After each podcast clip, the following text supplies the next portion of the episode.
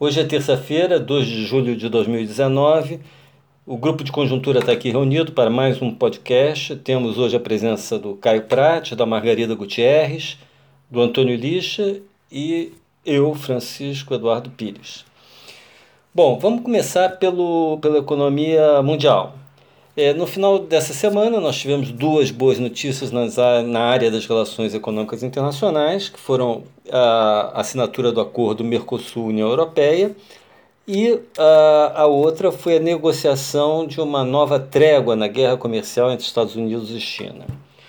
O acordo Brasil-União Europeia, é, que levou 20 anos para ser assinado, é, deve levar mais algum tempo é, para ser aprovado por todos os parlamentos envolvidos, um pouco mais ainda para produzir efeitos concretos em termos de exportações e importações. Né? Mas é, ele deve produzir efeitos, alguns efeitos positivos de, em um prazo mais curto, que são as decisões positivas de investidores nacionais e estrangeiros em face das novas perspectivas abertas pelo acordo. Já no que se refere à trégua anunciada por é, Trump e Xi Jinping durante a reunião do G20, ela deve contribuir para reduzir as tensões comerciais no mundo e dar algum ânimo a uma economia mundial que parece estar tá perdendo força nesse momento. Então, qualquer coisa que é, é, melhore né, a economia mundial nesse momento seria um, altamente positivo. Aliás, a esse propósito, nós vamos introduzir aqui o nosso tema, primeiro, que é o da redução das taxas de juros no mundo. Quer dizer, está havendo uma mudança na política monetária em quase todos os países no sentido do afrouxamento monetário, né? E a propósito disso, eu gostaria de começar lembrando uma velha brincadeira de economistas que agora parece não estar tá tendo efeito. É, é, os economistas dizem que os banqueiros centrais, né, os diretor, dirigentes dos bancos centrais, são aquelas pessoas chatas que resolvem recolher a bebida no momento melhor da festa. É, às vezes diz também que eles são serial killers de expansões econômicas. E isso, essa fama vem do fato de que, tradicionalmente, bancos centrais elevam juros sempre que as economias estão é, é, crescendo bem, estão no seu auge do, do, do processo de expansão.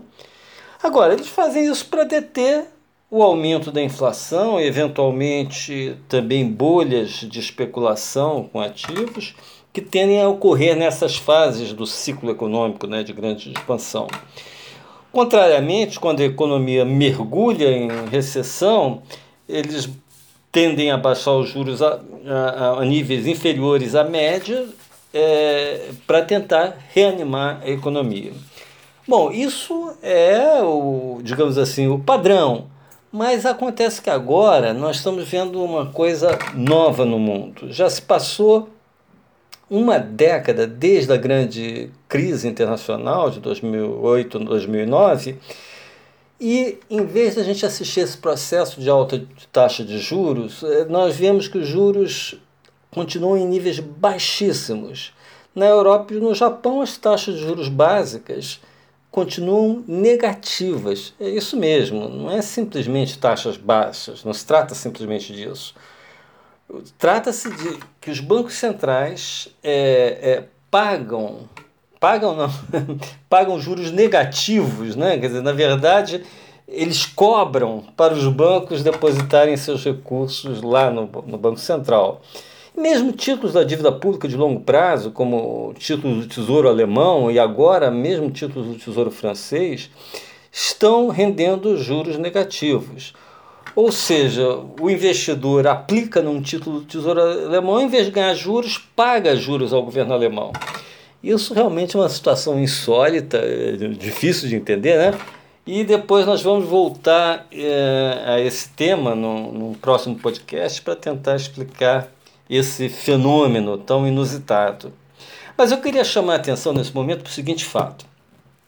A economia americana completou ontem 10 anos e um mês de expansão econômica continuada. esse é o ciclo mais longo de expansão econômica desde 1854. Vejam só, hein? Bom, numa situação dessas, o que, que nós deveríamos esperar, de, eh, tendo em, em, conta aquele padrão da política monetária que eu me referia inicialmente? A gente deveria esperar uma elevação dos juros para esfriar a economia e evitar a inflação. Em vez disso, no entanto, o que está ocorrendo é que os bancos centrais nos Estados Unidos e no resto do mundo estão ah, reduzindo sua taxa de juros, quando isso é possível, porque às vezes ela já está tão baixa, tão negativa que não é mais possível, ou usando outros instrumentos, outras formas de expandir, né, fazer políticas monetárias expansionistas, colocar mais moeda na economia, etc., para tentar é, é, é, é, sustentar a economia. Por que isso?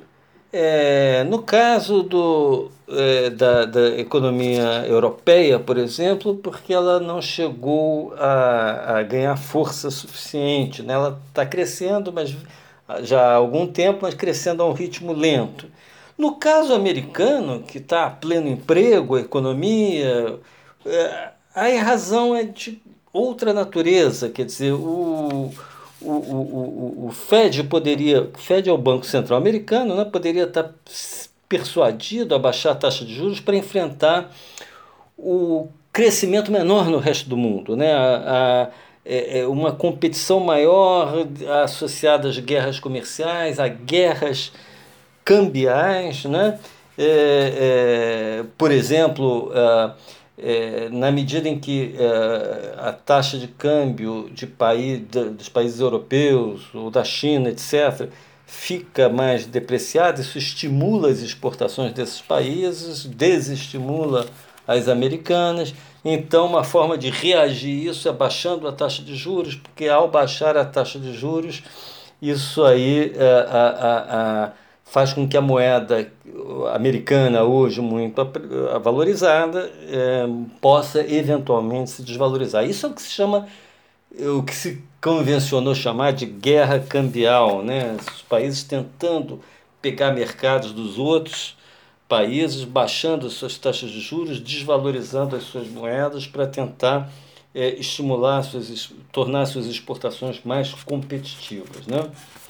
Bom, é, no, então, os Estados Unidos, que uh, até pouco tempo atrás, é, onde até pouco tempo atrás se esperava é, algum, é, pelo menos dois aumentos das taxas de juros neste ano, não só não teve esse aumento, como agora é, tá, se, se, está prevendo uma queda das taxas de juros americanas é, no segundo, neste segundo semestre. Isso apesar de elas estarem ainda no nível bastante baixo, entre dois, pelos padrões históricos, entre 2,25 e 2,5.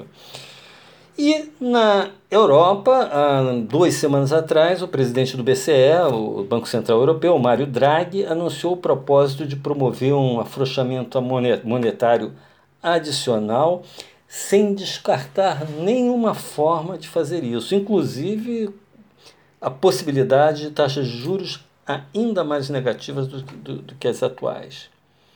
Bom, qual o significado de tudo isso? Né? Aonde tudo isso leva? Bom, no curto prazo, a boa notícia é que essa postura dos bancos centrais mundo afora possivelmente adiará o início de um processo recessivo da economia mundial. A economia mundial está esfriando, essa redução dos juros vai é, é, evitar esse, ou pelo menos protelar né, esse processo de esfriamento. E para o Brasil isso é ótimo, né? porque a gente está num momento de dificuldade de de, de, de, de imprimir um ritmo mais acelerado à nossa recuperação econômica, ainda está tá crescendo num ritmo muito baixo, e uma recessão mundial tornaria isso ainda mais difícil. Na medida em que essa recessão mundial é adiada, ótimo para o Brasil. É, por outro lado, quando a gente olha para o mundo e pensando aí já num período de mais longo prazo, há alguns riscos. Né? É, por exemplo, o fato de que se você adia muito isso, se prolonga muito artificialmente uma expansão, a crise que vem, a recessão que vem e, e vem inevitavelmente, tenderá a ser mais profunda. O outro problema é que tradicionalmente os bancos centrais é, é, usam a redução da taxa de juros para estimular a economia, uma vez que ela entra em recessão. Ora, com taxas de juros no, chão, dificilmente esse instrumento poderá ser empregado.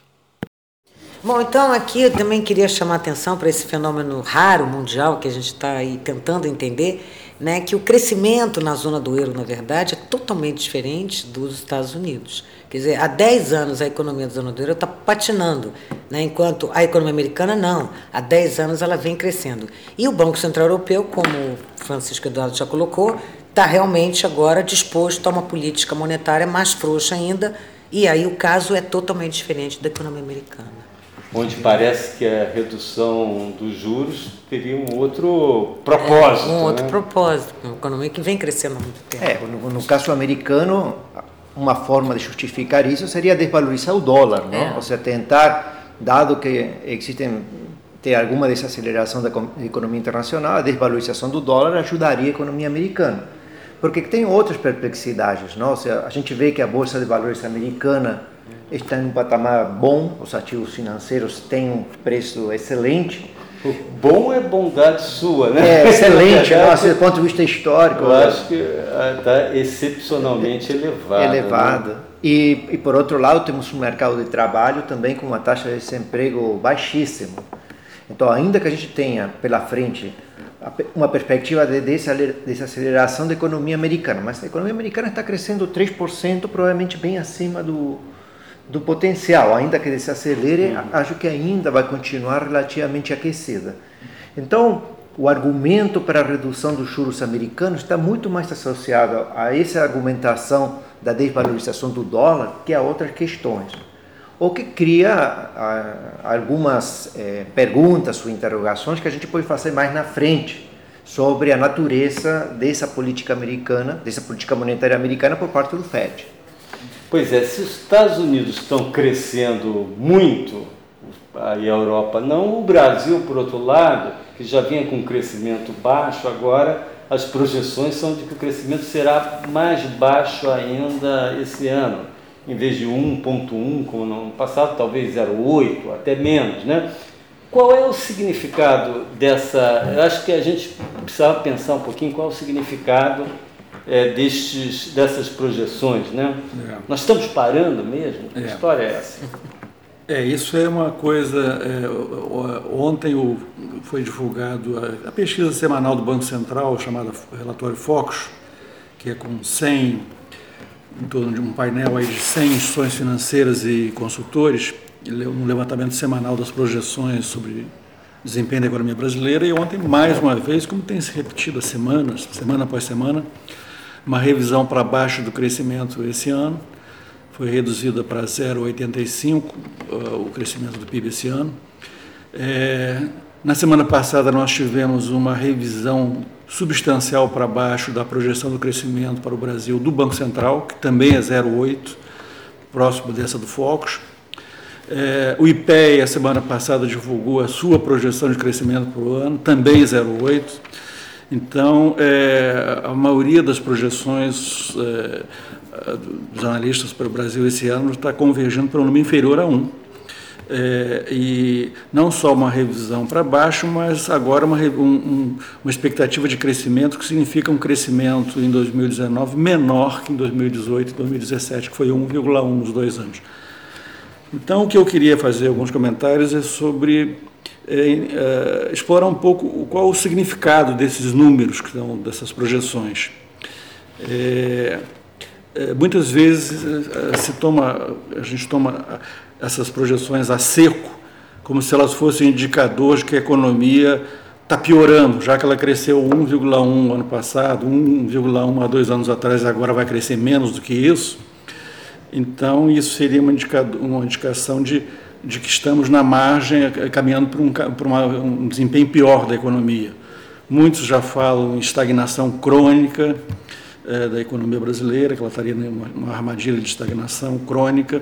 É, alguns chegam a levantar a possibilidade de algum risco de recessão. Bom, de fato, se a gente for olhar, for, for olhar o desempenho do PIB nesses últimos trimestres, a economia brasileira ela parou de crescer no terceiro trimestre de 2018 e ela está virtualmente estagnada desde, desde então.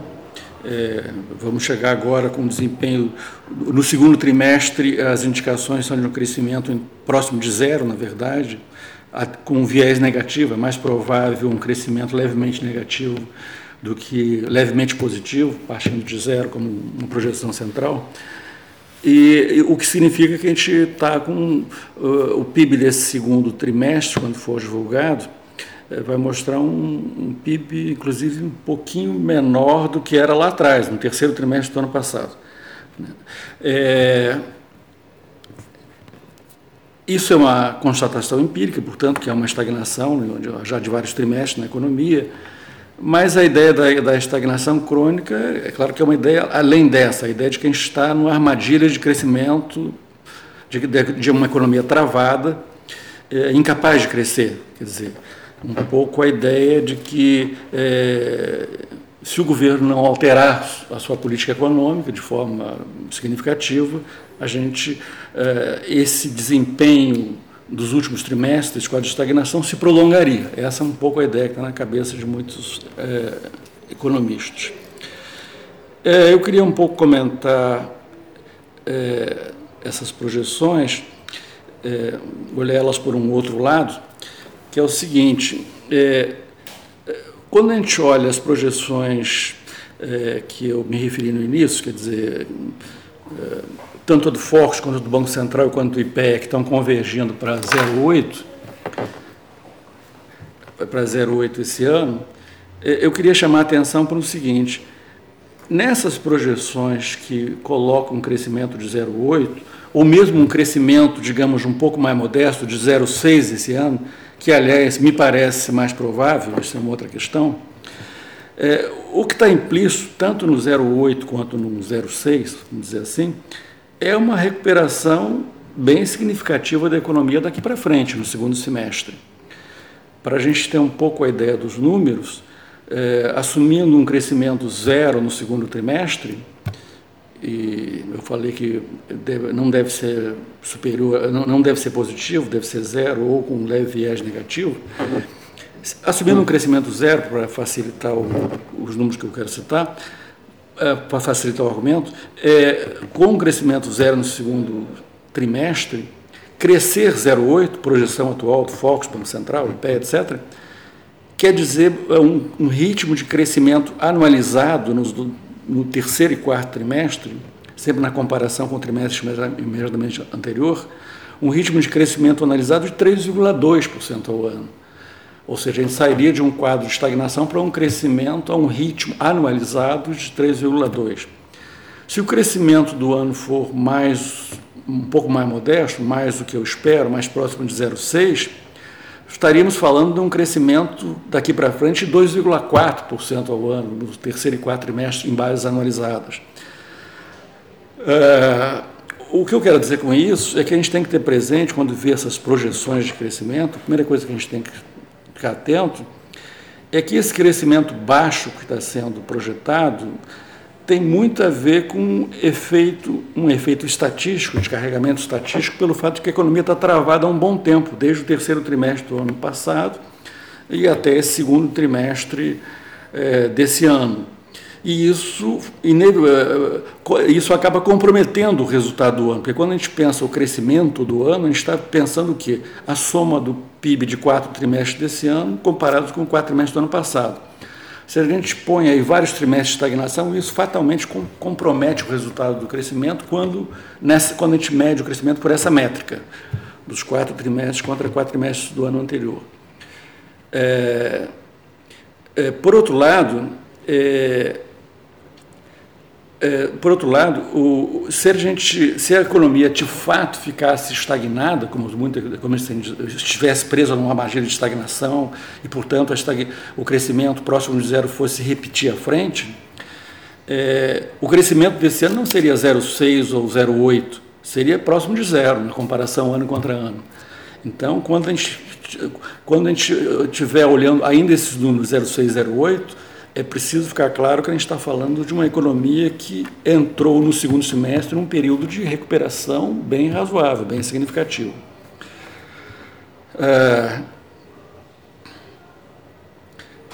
Agora, outro ponto é que, é, é, para chamar atenção, na comparação com anos anteriores, em particular com o ano passado, é que no ano passado, se a gente olhar a evolução do crescimento do PIB trimestral ao longo do ano, a gente vai ver que o crescimento já vinha muito lento. O crescimento virtualmente no ano passado foi paralisado a partir do terceiro trimestre e, é, e, e nesse ano a gente teria, a se confirmarem as projeções atuais de crescimento, uma trajetória completamente diferente ao longo do ano. A gente partiria de uma virtual estagnação nesse, nesses primeiros dois trimestres do ano para uma aceleração do crescimento bem significativa no segundo, em particular no quarto trimestre. Naturalmente, a questão que se coloca é se esse cenário vai de fato ocorrer, ou seja, vai se concretizar, se vai haver essa melhora significativa no segundo semestre, implícita nas projeções de crescimento. É, ou se a economia vai ficar estagnada na margem, que levaria, como falei antes, a um crescimento próximo de zero esse ano, e não de 0,6 ou 0,8. A minha visão é que esse cenário mais negativo, né, de estagnação prolongada, só existirá num contexto de grande frustração com a reforma da Previdência. Ou seja, se houver uma desidratação adicional relevante na proposta atual em debate né, do, a propósito que saiu do, do relatório da comissão especial. Nesse caso, sim, que vai haver fatalmente uma forte elevação de prêmios de risco, alta do dólar, dos juros futuros, etc. Isso teria impacto direto na atividade econômica. É, aí sim, levaria a economia para uma, uma, um quadro de estagnação que poderia, em poucos, pouco tempo depois, desembocar numa nova recessão. Esse é, então, é o quadro. É, esse agora, é o quadro. Agora, isso aí que você está dizendo é o seguinte: a, a reforma da Previdência é uma condição necessária para retomar o crescimento, para ter esse crescimento maior daqui para frente, do segundo semestre em diante. A questão é se ela é uma, se ela é uma condição suficiente, que é um debate que está sendo, está começando a ser colocado, né? É, eu acho que ela, bom, é, que é necessária, eu acho que há um razoável consenso entre os economistas, no sentido de que a ausência da reforma nos leva a um cenário desastroso. Eu acho que isso, eu diria que a grande maioria dos economistas concorda com isso. Uh, existe uma dúvida relevante no ar é sobre o impacto positivo da reforma, no caso delas concretizar, o impacto positivo dela sobre o crescimento. É, de quanto será essa melhora da economia a partir da reforma. Isso é uma questão relevante. A ideia de que sem reforma a gente caminha para uma situação, para um desempenho muito negativo, eu acho que é uma concordância na, na, na grande maioria dos economistas. É, em relação à, questão da reforma, é, quando se pensa no horizonte de perspectivas mais imediatas, esse é um tema que a gente vai retomar na, na próxima vez, eu não vou entrar em muitos detalhes, mas só queria dizer poucas coisas sobre essa possibilidade da reforma da Previdência, de uma boa reforma, abrir espaço para esse cenário mais favorável daqui para frente, que está implícito nas projeções de crescimento, mesmo desse ano. É, a contribuição da reforma para, para esse desempenho mais imediato, a gente pode pensar em três, de três modos. Primeiro é que ela vai consolidar o quadro atual de condições financeiras muito favoráveis. Hoje a gente tem condições financeiras, principalmente se a gente olhar para os juros, taxas de juros de mercado de 1, 2, 3, 5 anos, como jamais tivemos, é, mas esse quadro é percebido como vulnerável. Baixos como jamais tivemos, né? Baixo, como, baixo como jamais tivemos, é, mas percebido como vulnerável, porque pode virar da hora para outra a partir de uma frustração da reforma da Previdência. Então, um primeiro benefício da reforma é consolidar esse quadro de condições financeiras mais favoráveis é, o que daria mais previsibilidade para os agentes econômicos é, e, por esse elo, favoreceria decisões de longo prazo, tipicamente é, tendo um impacto positivo sobre o investimento. Uma segunda contribuição relevante imediata da reforma da Previdência é que já foi sinalizada pelo Banco Central. O Banco Central vai começar a cortar a Selic uh, rapidamente a partir, uh, já deu indicações desse sentido, a partir da reforma da Previdência. Ou seja, a, a, gente teria, além do impacto na expectativa, na confiança, um impacto, isso abriria caminho para um estímulo monetário adicional, que já foi sinalizado pelo Banco Central. E, por fim, um terceiro impacto é que, é, virada a página da, da Previdência, isso desbloqueará a agenda econômica pós-reforma. E, e, dado que a reforma da Previdência é uma reforma reconhecidamente difícil de passar pela sua impopularidade inerente a ela, né, é uma, o desbloque... É, ao passar a reforma, é de esperar que o otimismo em relação à continuidade da agenda aumente. Então, haveria um terceiro canal que bateria de novo na confiança, no sentido de uma agenda econômica que prosseguirá.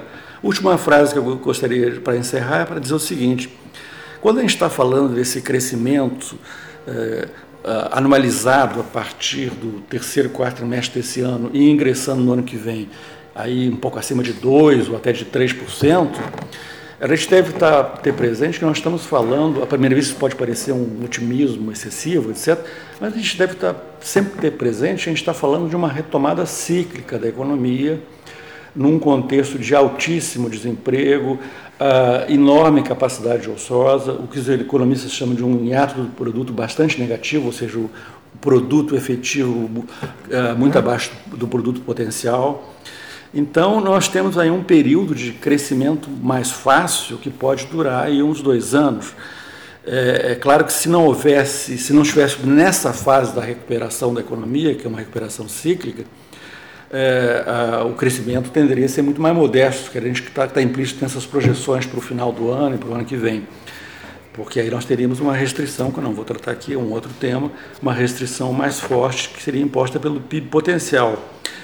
É, mais baixo do que isso, certamente, do que esse crescimento que está implícito nas projeções daqui para frente. Mas essa não é a nossa restrição imediata para o crescimento, porque a gente parte de um hiato produto muito negativo. Ponto. Ok. Até semana que vem.